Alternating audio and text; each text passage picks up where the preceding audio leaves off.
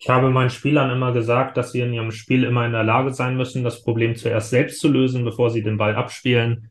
Das Zitat stammt von meinem heutigen Podcast-Gast Aschkin Prulat. Und genau, ja, erstmal moin Aschkin und cool, dass du da bist. Und heute wollen wir uns ja ein bisschen über deine Erfahrungen als NLZ-Trainer und über deine Bücher unterhalten. Und ich habe auf jeden Fall richtig Bock. Ähm, stell dich am besten einfach mal vor. Ja, guten Morgen zusammen, guten Morgen. Mein Name ist Aschkin Polat, äh, bin 52 Jahre alt und verheirateter Vater von drei Kiddies. Äh, ja, also ähm, der Zitat selbst äh, ist aus meinem Buch, aber dafür kommen wir gleich nochmal dazu. Ich muss mal ganz kurz im Werdegang meines Erfahrungen sein. Also wie 52 Jahre alt verheiratet, Vater von drei Kiddies. Ähm, ich war äh, im Jugendbereich tätig, der, der im NLZ äh, beansprucht wurde. Das waren fünf Jahre beim Fortuna Düsseldorf und dann zwölf Jahre bei Leverkusen und dann ging es im Nachgang weiter.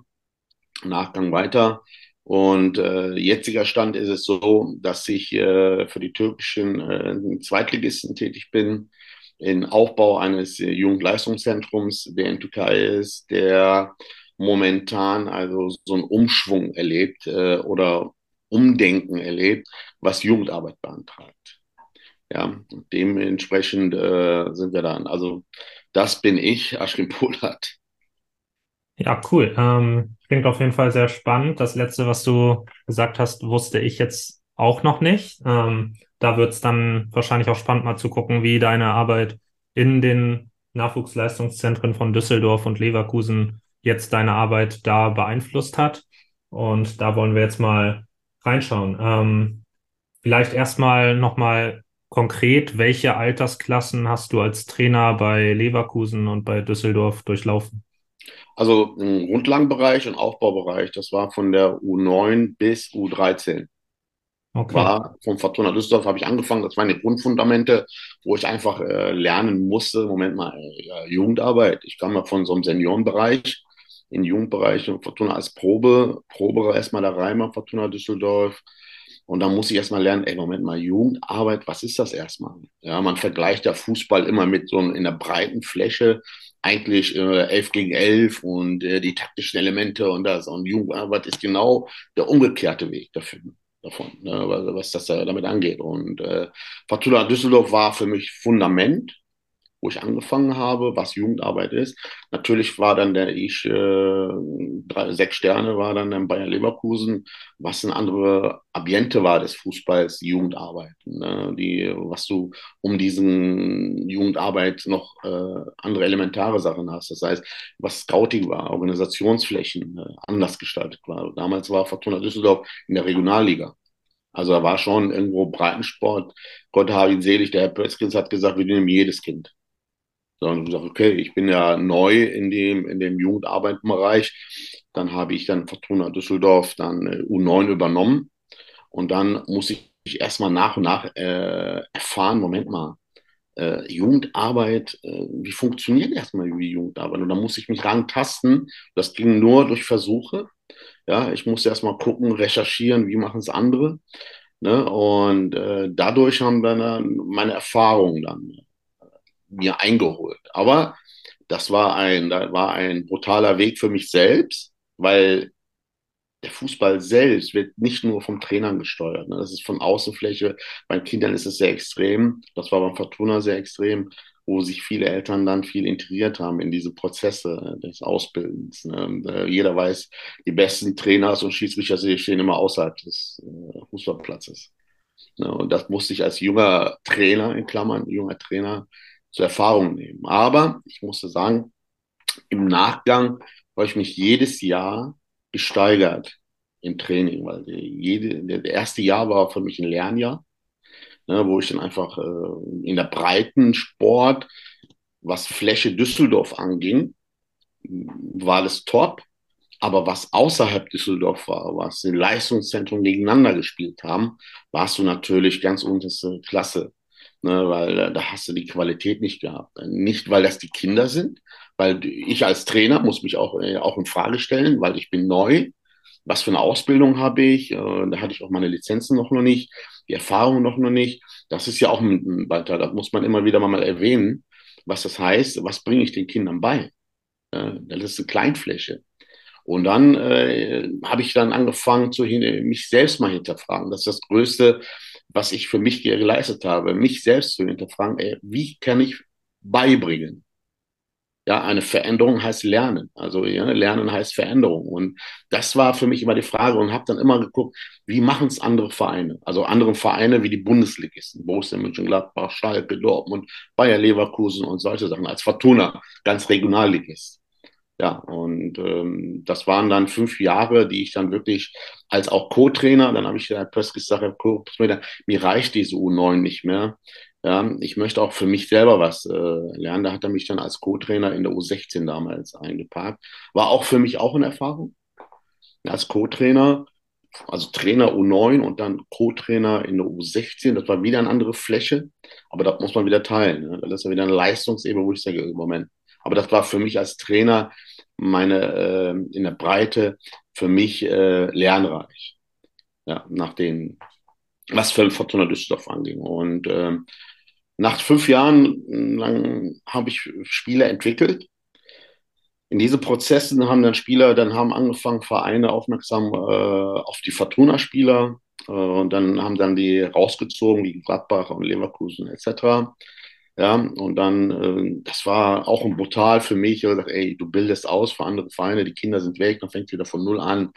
Was, was ist der nächste Schritt für dich? Und äh, das war für mich äh, im, im Fortuna Düsseldorf, der Abgang war für mich ein Riesenschritt, emotional sowie, weil es äh, für mich äh, da eigentlich mein Zuhause war beim Fortuna Düsseldorf. Und ähm, das war dann ein, ein, ein, dann kamen Angebote bezüglich noch andere Bundesligisten, aber ich habe mich dann für Leverkusen entschieden, weil das sehr nah bei mir liegt, 15 Minuten Fahrt. Und das war eine ganz andere, ganz andere Sicht. Ne? Also das war ein bisschen da gesagt, oh, wo bin ich jetzt hier gelandet? Was A, der Aufbau war, die Philosophie von Bayer Leverkusen damals, also jetzt kann ich nicht damit reden, mitreden, aber damals, ne, und dann musste ich mich da, und äh, da habe ich angefangen, da habe ich auch auf Probe, und aus dieser Probe habe ich mich dann äh, hineingeschmissen, was machen die alles anders? Ne, das habe ich beim Fortuna Düsseldorf auch mich hinterfragt. Was machen die Bayer Leverkusen, Gladbacher, Dortmunder, wenn ich ein Turnier gefahren bin und ich habe extra die Turniers beim Fortuna Düsseldorf äh, bei mir mitgemacht, weil ich einfach erfahren möchte, was, das sind, die Kinder sind gleich. Ja, die Kinder sind gleich. Es gibt nichts, äh, aber was machen die anders? Ja, äh, außer einer Sichtungsprogramm. Ja, und dann habe ich beim Fortuna Düsseldorf das rausgefunden, was die anders machen. Ja, und dann habe ich jetzt angefangen, in äh, Integration äh, dieses Trainingserfahrung oder dieses Wissen in meinem Training ins zu installieren. Das sah beim Fortuna Düsseldorf so aus, dass ich äh, damals dreimal die Woche trainiert habe dann habe ich aber eine Trainingseinheit weggelöscht. Dann habe ich gesagt, okay, ich spiele gegen ein Jahr Älteren. Weil ich gemerkt habe, ich bin gegen diese Aussage, diese Automatismus des Fußballs. Das ist für mich monoton für die Kinder. Ne? Wenn ich immer, wir machen eine Übung 50 Mal, 10 Mal, 2 Mal, ne? die Kinder langweilen sich sehr in dieser Kategorie sehr schnell. Was habe ich gemacht? Ich habe aus drei Trainingseinheiten zwei Trainingseinheiten gemacht, aber die dritte Einheit habe ich als Spiel Spiel genommen. Das heißt, eine Wettkampfsituation erschaffen. Gegen einen Jahr älteren, klar nicht äh, in Bundesligisten, das kam nach und nach. Und dann habe ich in der Fortuna Düsseldorf, habe ich diese Situation, waren die Kinder sehr, sehr, äh, am Anfang waren die sehr perplex, weil die spielen gegen ein Jahr älteren. Also U9 spielt gegen U10, gegen äh, Breitensport des äh, Kreis Düsseldorfs und außerhalb. Dann war es natürlich Klatsche, ne? dann war es Niederlagen gab es riesige Niederlagen und so. Und ich sage immer, kein Problem, alles gut. Ja, alles gut, alles safe. So soll es sein. Wir, wir, wir waren körperlich niedrig, wir waren, äh, wir waren fußballerisch noch nicht so weit. Wir liefen hinter, hinter dem Gegner, hinter dem Ball her. Dann kriegen wir die Tore. Ne? Und dann die Ergebnisse. Natürlich für die Kinder ist im Kopf immer das Ergebnis, wo dann die, diese, dieses Weinen und dieses Trauer. Und dann haben sie fünf Wochen, fünfeinhalb Wochen gebraucht, wo die verstanden haben, Moment mal, das interessiert uns ja gar nicht. Wir gehen auf den Platz, wir wollen zocken. Das ist genauso wie Street Soccer. Darauf komme ich noch gleich nochmal. Und äh, dann haben die das verstanden und das war, dann haben sich über diese Trainingszeiten waren in Ordnung, aber die haben sich mehr auf diese dieses dritte Einheit geführt, äh, gefreut, wo sie gesagt, wir zocken jetzt. Jedes Kind durfte dann sagen, welches Verein spielen wir denn jetzt am nächsten Donnerstag? Dann habe ich dann da geschrieben, haben gesagt, pass auf, äh, was hältst du von einem Trainingsspiel? Da sind wir rübergefahren. Das war ein sehr ein Aufwand für mich selbst, für die Eltern. Das war dann, wir sind dann ganz Düsseldorf, ich weiß jetzt die ganzen, ganzen Vereine von Düsseldorf, so habe ich die kennengelernt. Ja, im ganzen Volumen. Und natürlich war das ein, ein Kickdown für die Kinder. Und da habe ich äh, verstanden, Moment mal, ey, wir versuchen in Bayer Leverkusen oder Gesamtdeutschland her, ne? wir versuchen Sweet Soccer, Sweet Soccer Fußball im modernen, modernen Methodiken den Sweet Soccer zu installieren oder zu trainieren. Aber warum? Fußball ändert sich nicht. Wir verändern. Und deswegen habe ich immer gesagt, bei meinen Kindern oder bei meinen Spielern, jeder muss in der Lage sein, das Problem erstmal selber zu lösen. Ich brauche den Trainer nicht, ich brauche den Spieler nicht. Es ist genauso, wenn wir auf der Wiese zocken. Ich will einfach wie ein Messi, Neymar irgendwo mal dribbeln. Ja, aber daran auch dran zu leben, das war ein bisschen schwierig. Das war meine Fortuna-Zeit. Da habe ich sehr, sehr viel, wie, ich, ich sag mal so, da warst du eher so ein, so ein, so Rocky, der von Apollo direkt mal eins gewischt bekommen, aber du bist immer wieder aufgestanden, hast aber dich dann immer weiterentwickelt. Und dann gingst du den nächsten Schritt, ich als Trainer, so wie meine Spieler, die den nächsten Schritt gegangen in den anderen Bundesligisten. Ja, und äh, der, der, der, der letzte Spieler, den ich da hatte, das war der Maduka Okoye, der, der jetzt in, Eng der in England jetzt ist. Ja, und ähm, der der mir ja gesagt hat, ja, ey, das war eine brutale Zeit. Ne? Der war ein 99er Jahrgang, hat aber bei den 97er Jahrgang immer mitspielt. Und er sagt, das war eine brutale Zeit, aber das war meine schönste Zeit als Trainer, äh, als Torwart und sonst was. Das ist ja nigerianisch und äh, Nationaltor.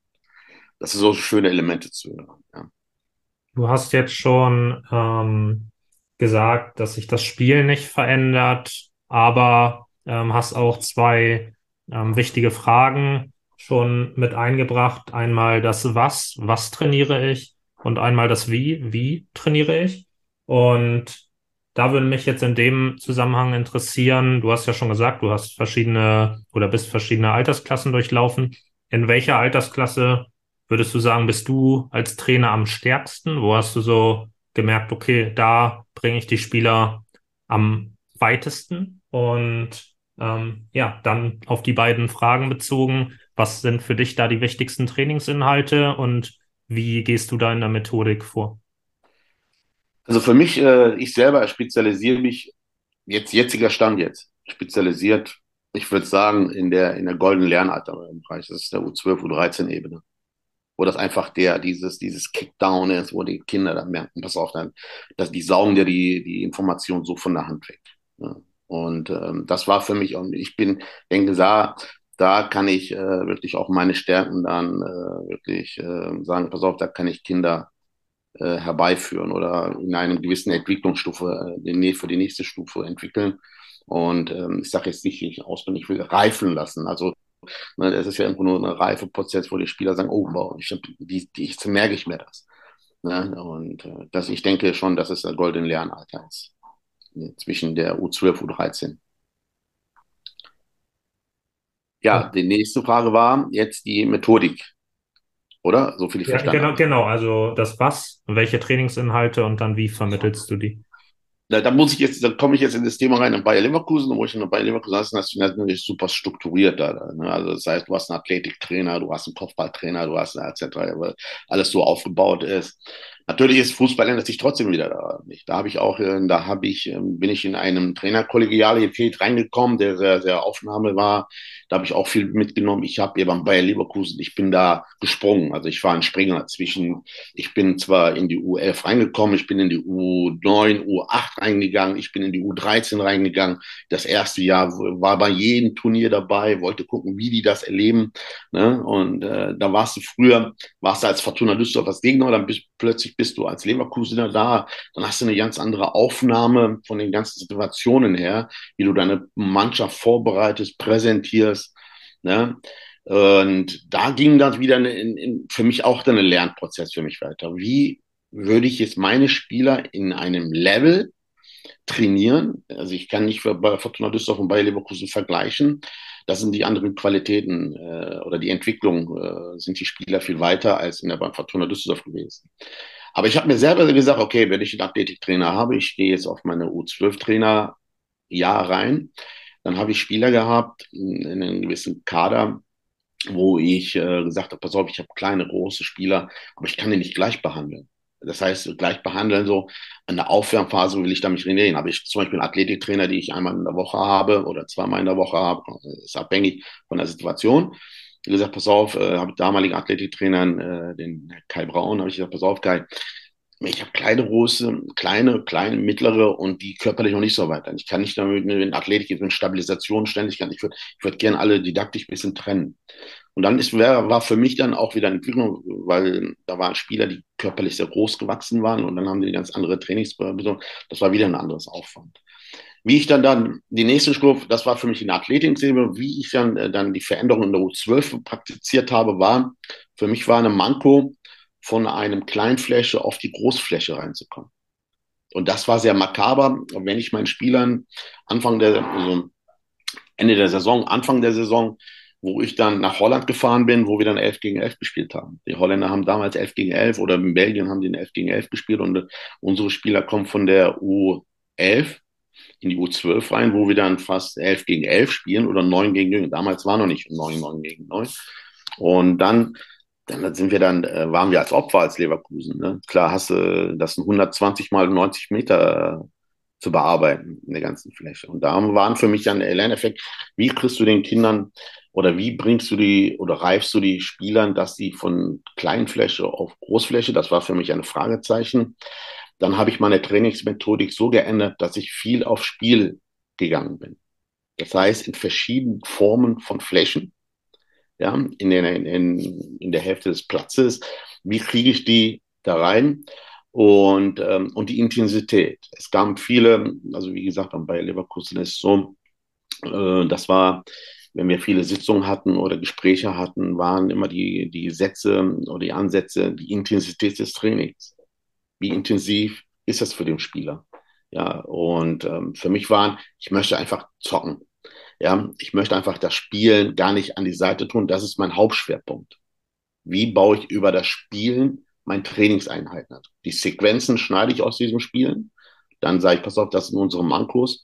Die Fundamente, Grundfundamente, also Grundeinstellungen, die Basics sind klar, Ballannahme, Mitnahme, Techniken, das sind Basics, die, die du immer beim Aufwärmen mit eingebracht hast. Dann haben wir dann äh, in unserer Zeit den dynamischen Dehnen installiert, wo dann gesagt haben, ey, dieses was müssen denn elf- oder zwölfjährige Kinder sich dann jetzt an Spagat machen und den Leiste, die Adaptoren, Waden und so, dann lieber den, den dynamischen Ding mit integrieren. Dann kam noch dazu, aber dann habe ich mein, mein Trainingsplan so umstrukturiert, dass ich gesagt habe, pass auf, okay, aufwärmen, bla, aber spielen. Gut, aus diesem Spielen kam ein Lernprozess wieder, was wir dann aus diesem Schwerpunkt aus diesem Spiel rausgezogen haben. Dann wieder das Spielen und dann das Hauptspiel. Also wir waren von, von vier Kategorien, waren drei Kategorien Spielformen. Ja, und äh, das war auch ein Prozess, wo sich dann Kinder auch dementsprechend entwickelt haben. Am Anfang. Und äh, im Nachgang, im Nachgang kam es nur Turnieren. Wir haben drei Viertel, also wir hätten zwar eine, eine größere Fläche, aber im Nachgang habe ich ein Dreiviertel Platz gebraucht, wo ich in einer kleinen Fläche mit einer hohen Intensität Intensität dieses Turniermodus hatte. Und die Kinder, die haben es gefressen. Also ich musste sehr vorsichtig sein, weil die, die, ich musste die bremsen sozusagen. Wir haben uns, wir haben Trainer auch, ja, wir haben, wir haben Mannschaften gemacht, wie aus Ghana, Türkei Nationalität, Nationalmannschaften. Die Kinder haben sich dann selbst organisiert. Dann haben wir äh, auch Trikots dementsprechend gehabt. Dann, dann, dann, die sind geflogen in diesem Training. Ja. Machen wir morgen weiter. Sag ich, ja, das machen wir weiter, aber in Kategorien, wo wir gesagt haben, wir haben auch andere Punkte, wie wir noch bearbeiten. Also wie gesagt, als äh, zusammenzufassen ist, ich habe mein Training umstrukturiert, indem ich gesagt, wenn ich vier Prozesse habe, ein Aufwärmprogramm, Hauptteil, ein Abschlussteil und nochmal, wo das Lernziel in der athletischen Ebene ist, habe ich aus diesen vier drei Kategorien aus Spielformen und ein Schwerpunkt äh, gesagt, okay, das ist ein Untouchen, wo ich den Spieler nochmal reifen lassen möchte. Du hast jetzt schon ja die Gewichtung zwischen dem Spielen und dem isolierten Üben, würde ich es jetzt mal nennen, ähm, angesprochen. Und das ist auch ein Punkt, der mir immer sehr wichtig ist, dass Fußball eben mit Entscheidungen treffen verbunden ist und nicht eben stur von A passt zu B, B zu C etc. Genau. Ähm, und da würde mich jetzt nochmal interessieren, wie du so dieses Verhältnis zwischen ja, Spielen und Üben siehst. Man sieht es ja schon in deiner Gewichtung, wo drei von vier Bausteinen dann im Spielen sind. Aber welchen Stellenwert hat die technische Umsetzung für dich im Vergleich zum Treffen von Entscheidungen? Also das ist sehr, also die Entscheidung muss ja der Spieler, der muss erstmal in der Persönlichkeit so ausgereift haben, dass er die Fehler machen darf. Ne? Er, kann, wenn man den jetzt im Vorfeld direkt abdrossen würde, sagen wir mal, ey, wir machen weniger Fehler als der Gegner, das wird in der Jugendarbeit sagen, was willst du von mir? Das ist für mich sehr wichtig, dass er diese Fehler macht, aber nicht die gleichen Fehler. Sonst hast du als Ausbilder, hast, machst du ja einen Fehler in deiner Vermittlung.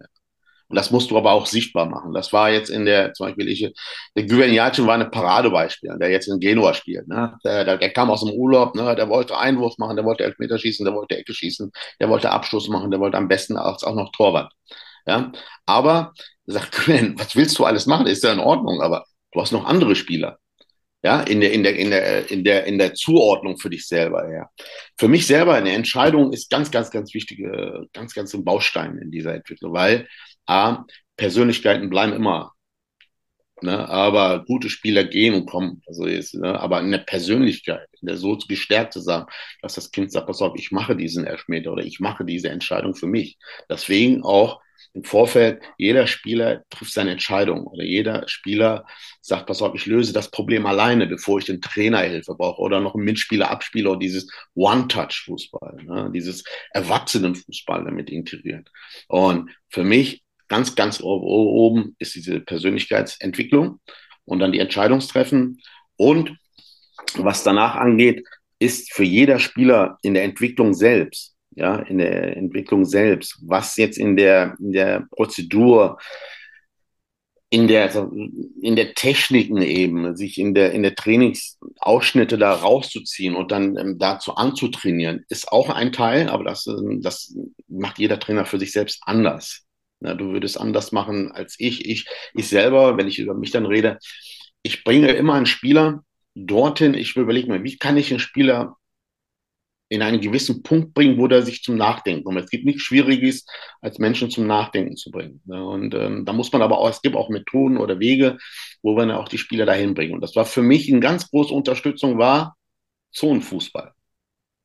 Wo ich in dreiviertel Platz in drei Zonen aufgeteilt habe großes Tor, am besten damit jedes, jede Drehung näher zum Tor, ja, dieses Ballannmitnahme. Ich kann fünf, vier, vier Hütchen, fünf Hütchen, sechs Hütchen aufzählen. Ballannahme, Mitnahme, drehen, passen, Innenspann, beibringen. Aber es gibt nichts, wenn man in Spielform dieses Ballannahme, Mitnahme machen würde. Das heißt, Ballannahme, drehen, aufs Tor schießen. Und dann am besten noch mit Gegnerdruck. Ne? Das ist aber der nächste Schritt gewesen. Und das habe ich dann mit dem Zonenfußball bearbeitet, indem ich drei Zonen aufgebaut habe, zwei Mannschaften gemacht habe, habe dann Kleingruppen gemacht. Dann habe ich drei gegen drei Aufnahmen. Pass auf, wir, wir wollen einfach in die dritte Zone kommen. Und wie kommen wir am günstigsten? Ja, wenn wir, wie können wir denn Überzahl schaffen? Ja, der, Torwart bleibt auf der Linie, der gibt es nicht. Der Torwart spielt mit. Dann spielst du schon mit einem Überzahlspieler. Ja, dann der Spieler spielt man sauter. Positionier dich bitte richtig dann zum Ball. Dann kannst du dich drehen oder am besten, am besten, du kriegst den Ball in den Lauf und kannst es abziehen. Das waren so Elemente, wo die Kinder zum Nachdenken gebracht haben. Und dann wollten sie diese Spielform noch weiter entwickeln. Und dann haben wir gesagt, pass auf, wir machen dann aus diesem 3 gegen 3, 4 gegen 3, dafür muss man sich aber auch die Zonen anpassen. Ja, nicht in der, in der, weil die Sequenzen müssen kürzer sein. Und die habe ich dann da in der, in der Entwicklung für die nächste Stufe, äh, der nächste Spur wäre dann dieses berühmte Satz ist ähm, Spielintelligenz. Ja, Spielintelligenz. Wie fördere ich das? Und da kam ich dann auf diesen Partei, weil ich habe ja nicht nur äh, sechs Kinder, ich habe 15, 17 meistens habe ich gehabt. Dann habe ich mir äh, überlegt, pass auf, wie kann ich von einem Aufdrehbewegung Torabschluss zu einem Spielintelligenzenfonds kommen, wo ich einen Raum habe, wo ich den Raum bearbeite, wo ich einen Ball zirkulieren lasse, wo ich Positionen habe. Dann habe ich mit meinem Co-Trainer damals, und dann haben wir gesagt, pass auf, wir machen es anders anders. Wir gehen wieder ins Spielform, aber die Schwerpunkte sind anders. Ja, die Sequenzen, äh, also dazu ist auch jetzt mein viertes Buch, das heißt äh, Trainingsintensität, Trainings- und Wettkampfintensität heißt das. Ja, da bin ich in diesen Prozess reingekommen, habe gesagt, wie kann ich es verändern? Dann sind wir von einem Aufdreh, sondern gehen wir davon aus, eine Aufdrehbewegung zum gegnerischen Tor, Ballannahme, Mitnahme. Sind wir in einem Prozess, habe ich dann, äh, wo mein Co-Trainer dann da war, haben wir dann gesagt, okay, wir spielen vier Minuten und dann gehen wir direkt auf den anderen Spielfläche, wo wir dann einen anderen Prozess haben. Das heißt, Ballzirkulation, Ball behalten. Ja, wie behalten wir das? Aber auch eben in einer Zone, wo dann visualisiert worden ist, ey, da muss ich besetzen, da muss ich auffüllen. Am Anfang. So war mein Herangehensweise eigentlich. Ähm, wir haben ja gerade schon über ja, dieses Entscheidung treffen gesprochen und du hast dann nochmal Bezug auf dein Zitat ähm, genommen, was ich anfangs auch schon erwähnt habe. Und da geht's ja darum, weil da würde ich gerne nochmal drauf eingehen, da geht's ja im Kern darum, dass ich erstmal nicht als Lösung habe, den Ball abzuspielen, sondern das Problem erstmal selbst für mich löse. Und da steht dann für mich halt das Dribbling, das Eins gegen Eins ja.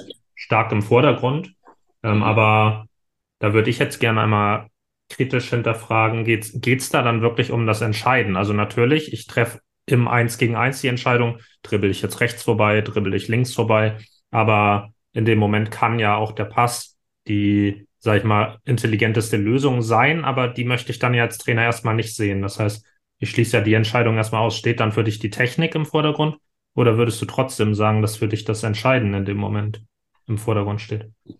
Also auf, den, auf die Situation selbst zu kommen. Äh, erstmal der, die Situation selber entscheidet der Spieler, in was für einer Situation habe ich. Stehe ich oder bin ich im Lauf? So, wie kriege ich den Ball? Muss ich eine, dem Ball eine Korrektur verpassen? Oder kann ich den Ball sauber annehmen und gehen? Ist die Entscheidung, wie sind, wie viele Spieler habe ich vor mir? Wie ist die Lösungsprozess? Wie kann ich aus diesem Tempoverfahren die zwei Spiele ausspielen? Kann ich aus diesem Stand ein Spieler ausstehen? Kann ich dem Spieler oder dem, dem Gegner, der gerade vor mir ist, der vielleicht körperlich größer ist, wie kann ich durch einen dynamischen Bewegung ihn entweichen, entweder durch einen Pass und Abklatschen gehen oder mit einem schnellen Annahme, Mitnahme dem Gegner ausspielen. Und das ist für mich der kritische Punkt, wo ich sage, der Spieler entscheidet das. Aber du als Trainer hinterfragst, Moment mal, aus welcher Situation warst du? Und das musst du dann irgendwo dich für dich merken, aus welcher Situation warst du gerade?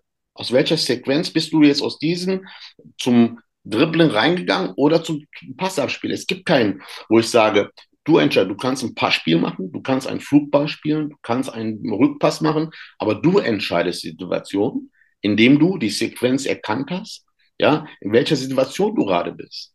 So, und du als Trainer müsstest dann auch dann den Spieler dann auch ein Feedback geben. Pass auf, du warst gerade in deiner Situation. Wie müsstest du jetzt gerade dann besser für dich einen Vorteil erzielen? Weil eine Technik bedeutet oder eine Finte bedeutet, einen Vorteil sich erschaffen. So, wie komme ich aber in diese Finte rein? Aus dem Stand, wenn du schnell bist, ja, wenn der Gegner dann dir über den Körper achtet und dann du dich diese Findenbewegung mitmacht, dann kommst du rein. Aber es gibt auch Schlauspieler, die warten erstmal ab oder die stellen dich zu. Und da ist natürlich diese Methodik dann gefragt, wie kommen wir dann dazu? Und das ist dann ein Feedback von Trainern, Aufnahme des Trainers in der Sequenz. Wenn der Spieler Fehler gemacht hat, also direkt mal, pass auf, da haben wir diesen Fehler gemacht, ja, und diesen Feedback zu vermitteln.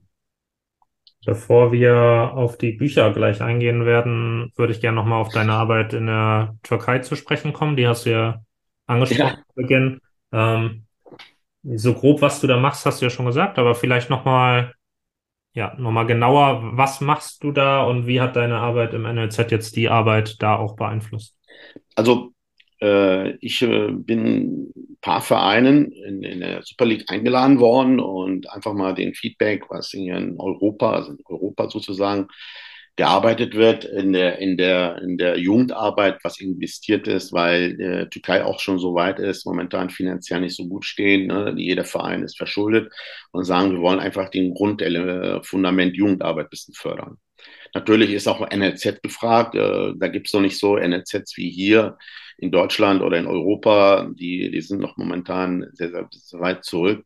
Ja, die Fläche haben die, aber die, die Mittel dafür noch nicht. Ne? Und äh, da ist dann, dann ist hier ähm, die Präsidenten eines Zweitligavereins, komme ich kann den Namen auch nennen, das ist Cordeli Sport, der in der zweiten Liga leider abgestiegen ist.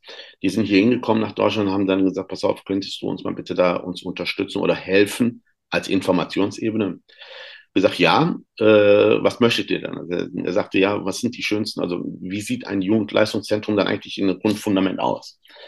Ja, dann habe ich ihn nach Borussia Mönchengladbach geführt, die natürlich eine Top, äh, Top-Adresse ist in der, in der Fläche, was die da haben. Das ist ja, die haben sich ja jedes, jedes Jahr so ähm, geändert oder verbessert, dass sie jede, äh, jede Prozess da so überarbeitet worden ist, ob das Torwarttrainingsstation ist, ob das eine, eine Leichtathletikfläche ist, ob das die ganzen Flächen da sind. Ich glaube, das sind neun Felder äh, Fußballfälle, die, die Kinder, die da austoben. Äh, ich weiß jetzt in Anzahl, nicht in grob. Dann habe ich die da hingeführt und dann haben wir dann den Stadium und die ganzen Bereiche dann äh, gesehen. Dann habe ich in eine für die Jugendbereich eine, eine Konzeption oder eine Präsentation für die äh, für die für die türkischen Bereiche für Kulturlichspor geschrieben. Die waren begeistert und haben dann gesagt, pass auf, wir würden dich gerne mal einladen. Und okay, dann laden wir dann bin ich mal dahin geflogen. Dann habe ich aber gesagt, pass auf, ich, bevor ich jetzt hier äh, jetzt dieses Europäisch jetzt hier installieren möchte, möchte ich erstmal den türkischen Jugendbereich mal kennenlernen. Ja, wie arbeiten die dann? Und das ist genau, das ist auch genauso hier in Deutschland oder in Europa, dieses, dieses, dieses Kopieren. Ne? Ich habe jetzt mal dieses, ähm, dazu komme ich gleich nochmal, dieses Kopieren, äh, wenn wir an spanischen Fußball und den türkischen und dieses, dieses ähm, afrikanischen, was, was, in den, was in den Kontinent da angeht, wenn wir das mal da äh, uns vor Augen setzen, es ist unterschiedlich. Dann habe ich vier Wochen war ich in Türkei und dann ich, dann bin ich an Besiktas und alle allgemeinen ähm, Jugendbereiche abgef abgefahren, habe dann ein bisschen für mich dann ein bisschen äh, so eine Analyse gemacht dann bin ich nach ähm, Korseli gefahren. Und dann habe ich dann mit dem Präsidenten unterhalten. Dann, dann habe ich da die Vorstellung gemacht, habe ich gesagt, pass auf, äh, wenn ihr schon irgendwas macht, dürft ihr erst nicht mal zerstören. Also wir, weil die sind erstmal, wir müssen das hier alles ändern. Wir müssen hier weg, das hier weg. Nein, nein, Leute. Ihr müsst erstmal das, was ihr habt, erstmal das stärken und aus diesen Stärken noch aufbauen. Das heißt, im türkischen Fußball zuerst mal zu verstehen, wo sind unsere Mankos gegenüber dem europäischen Fußball. Und der türkische Fußball ist einfach sehr nah in spanischen Fußball, sehr technisch visiert. Ja, diese Bewegung her zum Ball, also was wir hier in Deutschland in, in Übungen verfassen, sie haben da in Türkei die Kinder diese Sweet Soccer Mentalität haben die ja. Die haben andere Problematiken die dann da, die da bearbeitet werden müssen. Dann haben wir da dementsprechend, ähm, habe ich den, den Präsidenten vorgestellt, die eigentlich gleich hier in Deutschland oder hier in Euro, ich will Deutschland nicht gar nicht, äh, nicht nur sagen, äh, in allgemein. Türkei ist es so, dass die Fußball verändert sich, die Geschwindigkeit her. Ne? Und ähm, wir versuchen, die Türkei versuchte, durch zuerst auf dem System die Geschwindigkeit aufzubauen. Ja, aber in der Jugendarbeit ist erstmal mal Geschwindigkeit erstmal zu erlangen das im Gewissen. Du kannst keinen aus, aus einem ganz langsamen Spiel ganzen, äh, ganz schön äh, Jossen Blood machen. Ne? Das, das funktioniert nicht. Aber du kannst an gewissen Techniken in der koordinativen Sachen verfeinern, dass er vielleicht äh, besser sich absetzt, ja, vielleicht in der in, in Schnellkraft reinkommt und etc. Ich habe gesagt, Türkei versucht erstmal dieses Fundamentsystem. Aus diesem System bauen sie ihre, ihre Spieler auf. Das heißt, ihre, ihre A-Lizenzmannschaften. Wir brauchen Spieler rechts, links, Geschwindigkeiten. Aber für mich ist erstmal, für den Jugendbereich ist erstmal, wie trainieren wir denn England? Ich habe mal eine U14, eine U16-Mannschaft trainieren sehen, die haben U23-Methodik trainiert. Die haben einen Spielaufbau gemacht, eine 11 gegen 11, 10 gegen 10 dann haben sie bei einem anderen 16er angefangen, haben das Aufbauspiel über den äh, rechten Verteidiger, linken Verteidiger, die zwei Sechser in der Mitte mussten den Raum abdenken, aber zum Stürmer oder rechts außen kam kein Ball. Die mussten sich nur bewegen und das permanent fast, fast 25 Minuten. Da habe ich das im Film gehabt, habe ich den Präsidenten vorgestellt. Das sehe ich nicht so. Also ich, man muss, man kann in kleinen Flächen trainieren. Auch den Schwerpunkten natürlich ist das wieder eine Trainerfrage. Äh, und ähm, das hat man dann, die waren so der äh, begeistert, haben gesagt, kannst du uns eine Konzeption schreiben? Dann habe ich eine, eine, eine Konzeption äh, für den Corgelli gesprochen, äh, geschrieben gehabt, die ich auch äh, dem Präsidenten da vorgestellt habe. Und ähm, natürlich ist es äh, so, dass sie jetzt eine, eine vom, vom Stadt Corgelli, also äh, eine Fläche bekommen haben, dass sie eine neue NLZ aufbauen möchten. Und das versuche ich jetzt in, in kleinen Schritten mitzustrukturieren. Bin in der Planung drin, in der Trainingssteuerung drin. Also so weit sind wir noch nicht. Wir haben die Fläche jetzt bekommen. Ja, und aus diesen Fläche werden wir jetzt ein, ein, ein NLZ aufbauen, die ähm, Türkei sehr mäßig sehr weit ist mit Hotels und äh, mit einem Niveau, äh, wo die sagen, ey, das ist gut. Ja, so sieht die Arbeit erstmal in Kleinform aus. Also äh, Arbeit ist sehr sehr, sehr, sehr viel vorhanden. Also man muss nur ein bisschen strukturierter ein bisschen rangehen. Ja, ich finde es auf jeden Fall da immer sehr spannend, auch in die Arbeit anderer Nationen reinzuschauen. Ja. Auch jetzt, ähm, wie du ja schon selbst gesagt hast, die Türkei, die ja eigentlich dann eher noch nicht so weit ist wie Deutschland, finde ich es dann trotzdem spannend zu gucken, wie gehen die da jetzt vor. Und dann fand ich auch deinen Ansatz sehr gut, dass man eben nicht versucht zu kopieren, sondern sagt, in der Türkei haben wir andere Probleme als in Deutschland, dann können wir da nicht dasselbe ähm, Schema haben, können nicht mhm. gleich herangehen. Richtig. Finde ich auf jeden Fall ganz wichtig und auch generell so als Tipp für die Zuhörer. Ich habe das zum Beispiel mal gemacht, dass ich mir angeschaut habe, wie arbeiten die in den Niederlanden. Ähm, ja. Immer sehr bereichernd auch zu gucken, was machen andere Nationen. Ähm, dann hatte ich ja schon eben anklingen lassen, dass wir jetzt den Sprung machen zu deinen Büchern. Und ja, da der erste Teil ist ja mit dem Titel Der kritische Übergang, der Weg zum Neuner-Spiel. Und du hast jetzt schon vorhin gesagt, dass du dich quasi als Trainer in dem goldenen Lernalter U12, U13 am wohlsten fühlst. Und ja, da, da vielleicht rührt dann ja auch der Titel her, der Weg zum Neuner-Spiel, Übergang auf das Neuner-Spielfeld. Vielleicht sagst du einfach mal im Kern, welche Idee hinter dem Titel steckt, worum geht es im Buch? Also ähm, ganz einfach, wo die, diese, es sollte zuerst mal ein Buch werden, ich hatte mal angefangen mit einem Buch, weil die ganze Erfahrung, die ich als von Fortuna Düsseldorf bei Leverkusen, den ganzen Werdegang, äh, den hatte, den hatte ich ja schon, ja, ich habe mir schon immer wieder Notizen gemacht, ich habe mir wieder äh, mit, mit Trainern unterhalten, zum Beispiel so ein Parade, ich glaube, den hast du auch mit Peter Hüballa, das war auch für mich ein, mit dem schreibe ich immer noch heute noch, ähm, der für mich ein Kern war, der, der, der, der, der, der Vermittlungsprozess, diesen, diesen Vulkan, die der hatte, ja, also ich hatte angefangen mit einem Buch, das heißt, äh, wie kann ich, ich bin jetzt U12-Trainer, ich, was für Informationen brauche ich eigentlich, um mich direkt in meinem Training reinzukommen? Klar hast du, ich war U11-Trainer, dann komme ich in U12, was mich dann riesig gefreut hat. Wie, wie, wie vermittel ich das? Und, und ähm, da muss ich erstmal die Fläche kennenlernen, weil das war in der Situation, wo das vom Elfer direkt an die Neuner umfunktioniert worden ist. Da wusste ich nichts. Ja, ich wusste zwar, wie Fußball funktioniert, aber ich wusste in der, in der Gesamt, Gesamtstruktur, wie, wie funktioniert jetzt ein, äh, jetzt ein Neuner? Ja, in was für ein System du rangehst, wie vermittelst du die Fläche jetzt? Du bist auch von 120 gehst auf 70 Meter. Ne? Und, und das ist jetzt ein Prozess für mich gewesen. Da habe ich mir angefangen zu recherchieren. Ja? Dann habe ich Informationen, dann habe ich Abgleich gemacht. Also wie kann ich das, diese Sequenzen für mich dann so für die Spieler so vermitteln, dass das für die einfach ist. Da kam dann wieder diese unterschiedliche Zonenfußball in Erscheinung. Und dann für mein, äh, für mein erstes Buch ist der inhaltliche Grundprinzip ist einfach diese, wie wenn ein U11-Trainer in die U12 reinkommt oder ein U12-Trainer ist, wie geht er mit diesen Dingen und wie vermittelt er das? Da sind Regularien drin, da sind die Flächen drin, da sind Trainingsmethodiken drin, da, da sind die Schwerpunkte. So, und dann kommen wir direkt im Übergang in den, in den nächsten Schritt. Das heißt, der kritische Übergang war mir dann, ich wollte ein bisschen Reizpunkte setzen, weil das ist eine Schnittstelle, wo viele Kinder durch falsche Trainingsmethodiken einfach äh, sich anders orientieren in der sportlichen Ebene. Die sagen, pass auf, Fußball macht mir keinen Spaß mehr, weil der Trainer erzählt mir eine Taktiktafel dauernd, du musst hier laufen, ich muss hier laufen. Ja, wo ist meine Bewegungsfreude, die, die einfach da gefördert werden sollte. Ja, das war, ich gesagt, okay, wie kann ich dann Reispunkte setzen? Und das war für mich dann gesagt, oh, pass auf, ey, kritischer Übergang ist immer der nächste Schritt. Ja, wie kann ich meinen, äh, den nächsten Schritt meinen, also ich habe eine Quote gehabt, bei den Leistungszentren, weißt du, wie das ist, ne?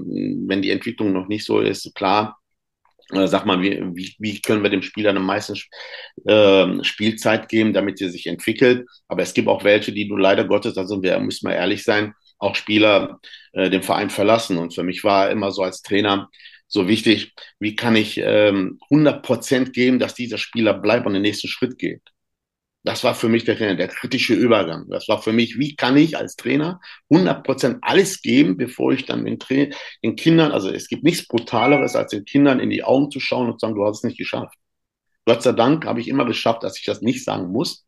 Ja, dass der, dass der in der U16, U17, das sind andere Kategorien. Ne? Also da muss man gar nicht reden. Aber in der U12, U13 haben wir geschafft, äh, mit den ganzen Kollegen, die auch unterstützt haben, wie Athletiktrainer U11, U12, U13, die vor mir waren, mit Kommunikation, was wird verlangt, diesen Übergang zu schaffen. Und dieser kritische bedeutet für mich, durch falsche Methodiken, ist mal raus aus dem äh, NLZ, dass viele äh, Kinder Jungen und Mädchen sich sportlich anders orientieren durch falsches Trainingsmethodik als im Seniorenbereich. Das ist für mich der Übergang. Ja, deswegen der Name kritische Übergang. Ja, und also, dann, dann haben wir auch schon gesagt, dass es mehrere Teile gibt. Ähm, das wird dann ja aufgebaut mit, ich glaube, noch ein Buch speziell für die U12. Ähm, vielleicht gehst du da einmal drauf ein, mhm. was du also Das sind drei Bänder wie ich aufgeteilt bin. Zuerst wollte ich also ein, ein, ein großes Buch äh, davon erschaffen und dann haben wir das äh, gesplittet. Dann haben wir gesagt, pass auf, wir machen äh, drei Bänder daraus. Das erste ist U12 speziell, wenn wir den Übergang haben, Grundlagenbereich, den Übergangbereich mit, äh, die Hauptschwerpunkte sind dann natürlich äh, dieses Passen, Torschießen, Spielformen. Ja, was wir dann haben für den Trainer, der den erleichtert, der sagt, pass auf, bevor ich jetzt rumgoogle, habe ich das Buch an, kann ich mein direkt mein Training so aufbauen, wo ich dann die Elemente habe. Das zweite Buch ist dann inhaltlich in, in den Trainings, Trainingsmethodiken vorhanden, wo viele Trainingsformen da drin sind, mit Schwerpunkten, was sehr wichtig ist in der, in der Leistungsbereich.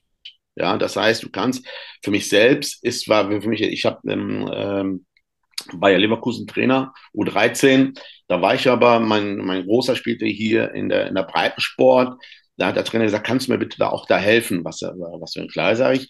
Und das, man kriegt das eigentlich durch verschiedene Methodiken hin, dass die Kinder dieses Spiel sehr auf hohem Level bringen können. In der Qualität, wo sie selber denken, ey, das kann ich. Ja, und ähm, dieses Buch beinhaltet viele Trainingsmethodiken. Das dritte Band besteht darin, dass ich meine eigene Methodik äh, beschrieben habe. Das heißt, eine Mannschaft übernahm. Das heißt dann in der Planung her. Das heißt dann für mich dann in der in der, in der Organisation und dann eine Trainingsmethodiken, die ich in der, in der Band 3 so gestaltet habe, dass es meins, wie ich damit umgehe als Trainer, weil jeder Trainer geht eigentlich mit seiner Mannschaft anders um, hat andere Philosophie oder andere Vorstellungen, wie er die Sachen vermittelt. Ich finde dieses kritisch, der kritische Übergang, das ist ein ganz wichtiges Thema, weil das eben so ein Alter ist, wo die Spieler dann auch aufhören, gerade auch ja nach der, also nach dem goldenen Lernalter im Übergang zur C-Jugend, ähm, ist, finde ich, so ein ganz typischer Zeitpunkt erfahrungsgemäß, wo dann Spieler ja sich dem Fußball abwenden und vielleicht gibt, gehst du da nochmal drauf ein, dass du so deine Tipps den Trainern, den Zuhörern hier mitgibst, wie man es schaffen kann, ja, dass die Spieler mit Freude dabei sind und da eben die Lust am Fußball nicht verlieren. Das ist für mich ein ganz wichtiges Thema in diesem D-Junioren-Altersbereich. Also es ist gar nicht, das ist gar nicht so schwierig. Also wenn, wenn man hier alles sind, alles, wenn man Kinder beim Spielen sieht, haben die das, äh, haben die, das sehe ich bei meiner fünfjährigen Tochter, wenn sie äh, in ihrem Zimmer spielt, kommen ja keine Regeln dazu. Also ich habe, ich habe sehr, also ich habe auch dieses äh, Fußballvokabular für mich selbst ein bisschen mal anders strukturiert. Das heißt, äh, dieses Verbot, dieses Regeln, das habe ich gar nicht. Also ich habe gesagt, pass auf, es gibt kein Verbot. Dieses Wortschatz will ich gar nicht. Alles, was verboten ist, ist für die Kinder oder für die anderen reizvoll. Ich habe aber gesagt, aber es, es gibt einen Wortschatz, das heißt eine Ordnung. Wir müssen irgendwo auf dem Platz eine Ordnung haben, wir müssen außerhalb des Platzes noch, wir müssen in der Kabine eine Ordnung haben, weil für die Kabine seid ihr zuständig, nicht ich. Ne? Für mich ist sehr wichtig, dass man den Kindern auch teilweise, wo man sagt, pass auf, ey, ich nehme euch ernst. Jetzt sag mal bitte ruhig, ich, ich habe jetzt gerade, ich habe meine, meine sieben, meine neun, meine zwölf, meine elf Spieler, die ich gar nicht, nein, die sind alle eine Einheit ja, wo ich dann alle die wirklich wahrnehme, wo ich speziell auf die eingehe, sage ich, pass auf, wo willst du? Ich habe am Anfang beim Bayer Leverkusen gesagt, wo will denn, wo, wo will jeder spielen? Jeder hat sich dann selber eingetragen, wo er sich sieht. So, und aus diesem Fundament habe ich angefangen. Ich sage, pass auf, okay, jetzt hast du mir einen Ball zugespielt, du willst als Zehner spielen, okay. So, jetzt ja, wir haben Trainingsmethodik, wo du spielst, du, du ordnest dich selber ein. Wir haben eine, wir haben keine Zuordnung gehabt, überall, äh, wo wir gesagt haben, pass auf, wo möchtest du dann spielen? Nein, wir haben eine gesagt, wir haben eine Rotation gehabt, wir haben gesagt, du spielst da, da, jeder aus seiner Stärken heraus. Und aus diesen Stärken heraus haben wir andere Versuche noch gemacht. Für mich ist sehr wichtig, dass die Kinder nicht das Spielen verlernen. Deswegen im Fokus immer das Spielen lassen. Man kann verschiedene Trainingsmethodiken, man kann Passübungen in einen Spielform praktizieren. Man kann von Passform in eine Spielform reingehen. Das heißt, in einer Zone, egal wie die Zone aufgebaut ist, und das sind in meinen Büchern auch beschrieben, ne? und äh, in dieser Zone, wie nehme ich den Ball an? Jetzt kommt natürlich auch, pass auf, sauberes Annahme ist sehr wichtig. Dann fragt der Spieler, sagt, warum denn? Sag ich, pass auf, okay, der Gegner ist jetzt sehr, sehr nah an dir. Wie willst du denn an? Wie löst du das Problem? Dass du den zum Nachdenken wiederholst. Und für mich ist wichtig, dass dieses Zocken einfach im, im Vordergrund bleibt und nicht im Hintergrund bleibt. Wir sind hier in einer Gesellschaft, wo alles so tot analysiert wird. Also das ist, wenn ich anfange, ähm, die U12 so tot zu analysieren. Ne? Ich habe jetzt eine ganz, eine, zwei, zwei Sachen habe ich letztes Mal beim Kicker gelesen. Ne? Das heißt, das war einmal von Lars Licken und äh, Michael Zorg. Das war, wo die sagt haben, äh, von links und rechts werden wir, äh, werden wir überholt von, von unserer Jugendbereich, ne? wo, wo, wo jeder von uns in der, in der Überholspur ist, dass hier deutsche Jugendarbeiten hier überholt werden. Aber für mich ist jedes Mal auch von, äh, von Magath, ne? der, hat, der hat mal der hat da ein, ein Zitat rausgehauen, was sehr wichtig für mich ist. Ne? Der, also ich weiß nicht, ob ich jetzt das alles beibringe. Der hatte gesagt, wir, äh, wir haben uns in unserem Land in Bezug auf, auf Fußball der Taktik völlig hingegeben. Das ist, wenn man, wenn, wenn man sich mal das mal in, in, in den Kopf mal äh, reinbringt, ne? Was meint er damit? Ne? Und da habe ich mal weitergelesen, da sagt er, wir sind in extremen taktischen Orientierungen verfallen. Das ist brutal. Und das, wenn man das einfach, wo, wenn man das mal speziell drauf anguckt, wo fängt das dann? Das fängt ja schon bei der U, U11 schon an, U9 an. Du musst links laufen. Nein ein Chaos-System. Das heißt, wir laufen dann hinterm Ball, wir verteidigen alle, bis einer sagt, pass auf, ich kann nicht mehr, ich bleib stehen. Okay, dann bleibst du ihm stehen. Da kriegst du vielleicht einen Pass zugespielt, vielleicht bist du näher zum Tor. Aber dieses Geduld hat man nicht. Und deswegen ist für mich, äh, wo ich sage, dass wir selber das in der Hand haben. Und die Trainer, die sollten das im Fokus, diese Spielform immer im Vordergrund lassen. Aus diesem Spielform Training aufbauen. Genau, das hat auch ähm, Christoph Dabrowski bei mir im Podcast gesagt, der ja auch früher als Spieler von Felix Magath unter anderem trainiert wurde. Und genau, der ist eben auch genau darauf eingegangen, dass in den Nachwuchsleistungszentren ja dies freie Spielen, Selbstentscheidungen treffen, ähm, dass das nicht weit genug im Vordergrund ist, dass es so sehr taktisch ist, viel vorgegeben und dass wir davon eben, wenn er jetzt was sagen müsste, was man verändern muss, dass wir davon so ein Stück weit wegkommen müssen. Also und da denke ich jetzt auch dran, wenn du das so sagst. Ähm, so ein Punkt bei mir als Trainer, wo ich so auch angefangen habe, mich so ein bisschen zu hinterfragen, war, ich meine, es gibt ja diesen typischen Fragestil und das hat ja auch definitiv seine Daseinsberechtigung, dass man fragt, ja, warum ist das so? Ähm, was mhm. mache ich in der Situation? Ähm, aber vielleicht habe ich das zu viel gemacht, weil dann ähm, so die Frage vom Spieler kam, sind wir hier in der Schule. Und da habe ich dann ähm, auch gemerkt, okay, ja, okay, vielleicht, vielleicht ähm, fehlt das so ein bisschen dieses Bolzplatztraining, davon wird oft gesprochen, ähm, ja, vielleicht zu viel Coaching. Das ist ja nicht so, dass man jetzt komplett davon wegkommen muss und nur noch einen Ball in die Mitte wirft und ja, spielt mal, ähm, sondern mhm. das hat schon definitiv seine Berechtigung, dass man diese Fragen stellt, weil man ja auch einen Denkprozess anregen will. Aber ich glaube, die Gewichtung, die Mischung macht es immer so ein bisschen von allem, sich das Beste in der richtigen Dosis rauszusuchen. Und ja, mhm. das ist, glaube ich, so eine Botschaft, die man da mitgeben kann. Ja, aber der auf alle Fälle. Also wichtig ist, wie du gerade auch geschildert hast, hinterfragen, nicht nur die Spieler hinterfragen, sondern sich selbst am meisten. Das ist dann, wie kann ich es erstmal verändern? Wieso habe ich jetzt in, in der Situation nicht gut entschieden? Das, das ist der erste Fundament, wo man sagen kann, okay, da hast du den ersten Schritt. Das habe ich mich auch hinterfragt. Ich habe mal Fortuna Düsseldorf hinterfragt, ich habe mal Bayer Leverkusen hinterfragt. Ich hinterfrage mich immer weil ich will immer was Neues lernen. Für mich, es gibt keinen, ich bin 52 Jahre alt, ja, aber trotzdem, ich lerne immer was Neues dazu, weil der Fußball verändert sich. Im Grundprinzip des Veränderungs ist, wir installieren das, aber Fußball ist, elf Leute spielen mit einem Ball. Da ändert sich nicht großartig. Ja, außer wir äh, sind mit den, ich sage immer bei meinen Spielern, habe ich sage immer, wer, wer macht den Fußball kaputt? Da sagen die, ja, die Erwachsenen. Ah, sage ich richtig.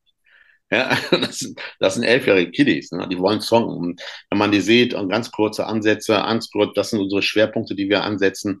Das geht auch in der Breitensport. Das habe ich selbst ähm, praktiziert. Das habe ich praktiziert und die Entwicklung. Ja, ich hatte eine Mannschaft, du weißt ja, wie das ist, in einem Breitensport ist, so, da hast du nicht genügend Spieler, dann hast du drei Jahrgänge in einem Alter gehabt. Ja, ich habe 2005er trainiert in, hier in der Breitensport, da waren 2006er, da waren 2007er drin.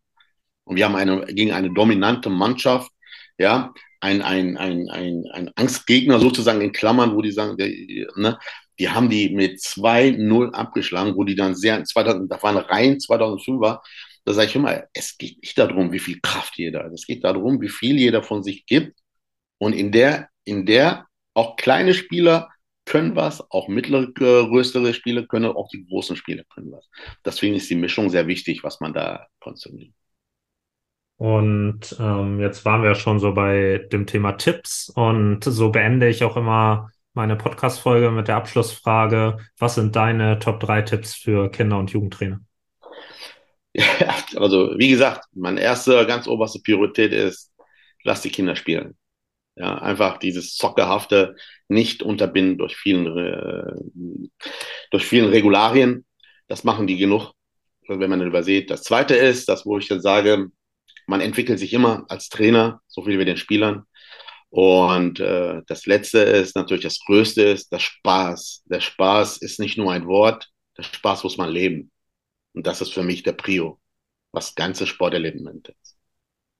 Sehr cool auf jeden Fall. Und einmal für die Zuhörer, das war meine Folge mit Aschkin Polat und ich habe auch schon ähm, oder bin in Gesprächen mit weiteren Gästen, habe da auch schon ja einen festen Termin, richtig coole Zusagen, wo wir den Termin jetzt Mitte des Monats vereinbaren. Also da erwartet, erwarten euch noch richtig spannende Folgen. Und ja, cool, dass das heute geklappt hat. Und dann bis zum nächsten Mal. Ja, ich bedanke mich auch. Hat mich Spaß gemacht. Es freut mich, dich kennengelernt zu haben und bedanke mich. Danke.